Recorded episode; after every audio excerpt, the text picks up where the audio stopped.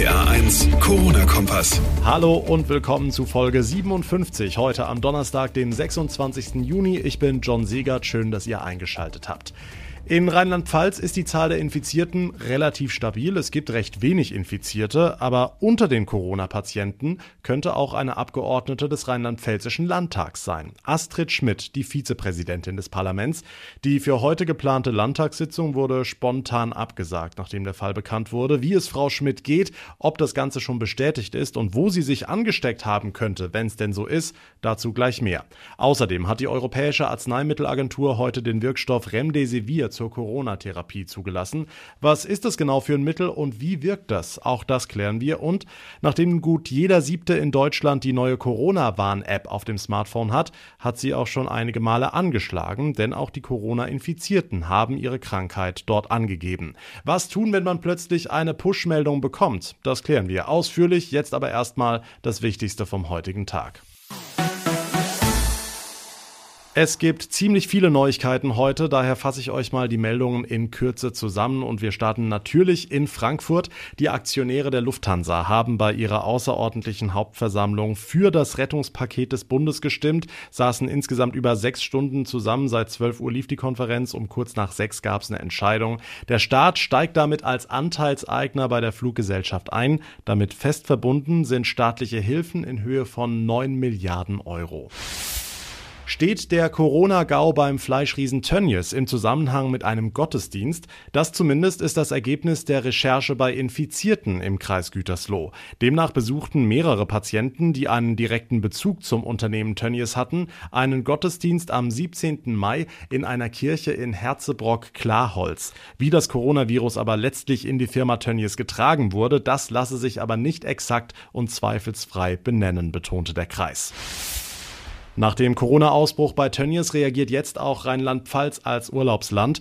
Wer aus einem Risikogebiet kommt, der muss zwei Wochen in Quarantäne. Und in einem Hotel oder einer Pension kann man diese Zeit nicht verbringen. So steht es in der Neuregelung, die ab morgen gilt. Sie bezieht sich ausdrücklich auf alle Risikogebiete und nicht nur auf die beiden jetzt betroffenen Landkreise. Die rheinland-pfälzische Ministerpräsidentin Malu Dreyer. Es geht nicht um Gütersloh. Es geht auch nicht um weiß ich nicht was, sondern wir werden erleben, dass wir einfach immer wieder lokale Ausbrüche haben.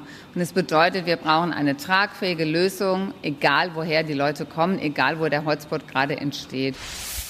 Zum allerersten Mal hat die Europäische Arzneimittelagentur EMA grünes Licht für einen Wirkstoff zur Corona-Therapie in der EU gegeben. Der Empfehlung zufolge sollen bestimmte Covid-19-Patienten unter Auflagen mit Remdesivir behandelt werden dürfen. Jetzt muss nur noch die EU-Kommission zustimmen, was aber als Formsache gilt.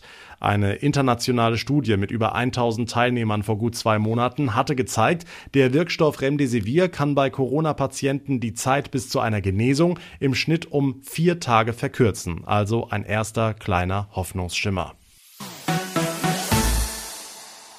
Sie wollten ja arbeiten heute, aber sie durften nicht. Die Abgeordneten des Rheinland-Pfälzischen Landtages. Ein Corona-Verdachtsfall in ihren Reihen. Die Landtagsvizepräsidentin Astrid Schmidt hatte Kontakt zu einem Infizierten. Der für heute geplante Sitzungstag in Mainz fiel ins Wasser. Die Parlamentarier wurden nach Hause geschickt und wir vermuten mal zu ihren Gunsten, dass sie zu Hause im Homeoffice tätig waren.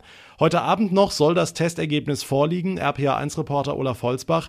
Wie groß ist denn das Risiko, dass die Landespolitik vom Virus lahmgelegt wird. Also das ist überschaubar. Im Grunde ist das jetzt genau der Fall, auf den auch der Landtag vorbereitet war. Abstand gehört für die Politiker, für die Mitarbeiter und auch für uns Reporter zu den Grundregeln. Deswegen haben wir auch die Rheingoldhalle als Sitzungsraum ausgewählt, aber auch sonstige Hygienemaßnahmen wie Masken, äh, und äh, Infektionsmittel. Dennoch kann man nicht ganz ausschließen bei einer Versammlung von mehr als 100 äh, Personen, dass der eine oder andere dann doch infiziert wird. Parlamentspräsident Hendrik Hering, er könnte Quarantänekandidat sein, auch wenn Frau Schmidt und er nicht zusammen auf dem Podium saßen gestern, aber das entscheidet das Gesundheitsamt. Okay, wird die Sitzung denn nachgeholt, beziehungsweise was stand heute überhaupt auf dem Zettel? Da standen vor allem Anträge drauf, also Debatten. US-Truppenabzug, Krankenhausfinanzierung, Sprachförderung, Gesetze wurden gestern alle erledigt. Von daher ist jetzt die Frage, sind die Themen politisch wichtiger als die Urlaubspläne der Abgeordneten? Nochmal Parlamentschef Hering. Es gibt ja auch die Möglichkeit, dass wir äh,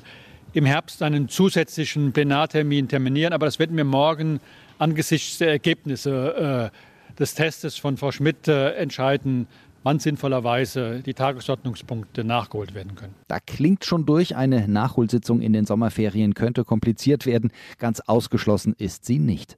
Die Infos von Olaf Holzbach. Vielen Dank. 154 aktuelle Corona-Fälle meldet heute das Gesundheitsministerium in Mainz. Vier weniger als gestern und allgemein liegt die Infektionszahl damit im Schnitt der vergangenen Tage. Das ist recht wenig, wenn wir mal bedenken, wie viele Fälle wir noch vor einigen Wochen hatten, aber es sollen ja noch weniger werden.